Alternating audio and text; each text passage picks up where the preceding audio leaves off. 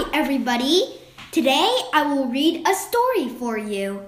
The title is The Berenstain Bears Sleepover by Jan and Mike Berenstain. Sister and brother bear were having a sleepover. Lizzie and Barry Bruin were sisters and brothers' best friends. They were going to spend the night.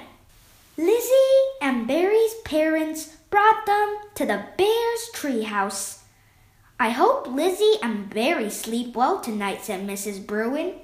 We'll make sure they don't stay up too late, said Mama Bear. Lizzie and Barry put their things in sister and brother's room. Then they all had dinner. After dinner, the cubs played a game of Bearopoly.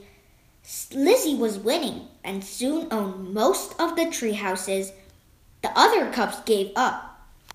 Next, they watched a movie. It was about a wizard. The wizard had a cape. It gave him magical powers. The cubs decided to put on their own magic show. They got costumes out of the attic. The audience was Mama, Papa, and Honey. The show went well until Barry tripped on his magic cape. He knocked over brother, sister, and Lizzie. They laughed and laughed. The show is over, said Mama. Time for bed. The cubs put on their pajamas, washed up, and brushed their teeth. Mama and Papa read them a bedtime story and tucked them in. Good night, everyone, said Mama, turning out the lights. Mama and Papa went to bed and were soon asleep. But the cubs were not at all sleepy. Brother got out his flashlight. Let's tell spooky stories, he said. Mama woke up.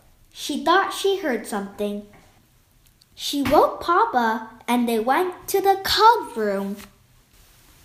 Sister and Lizzie were hiding under the covers.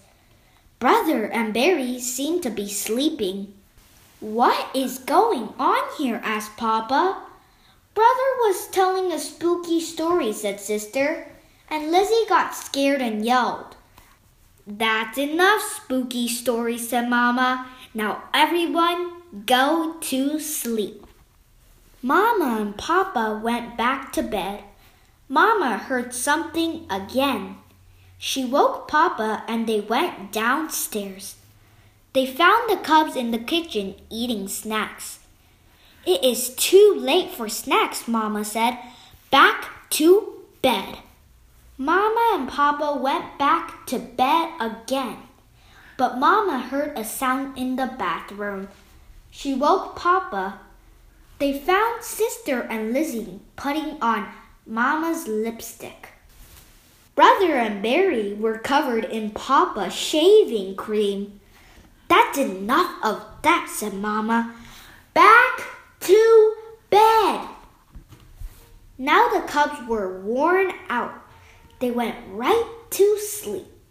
Mama and Papa sat outside the cubs' room all night.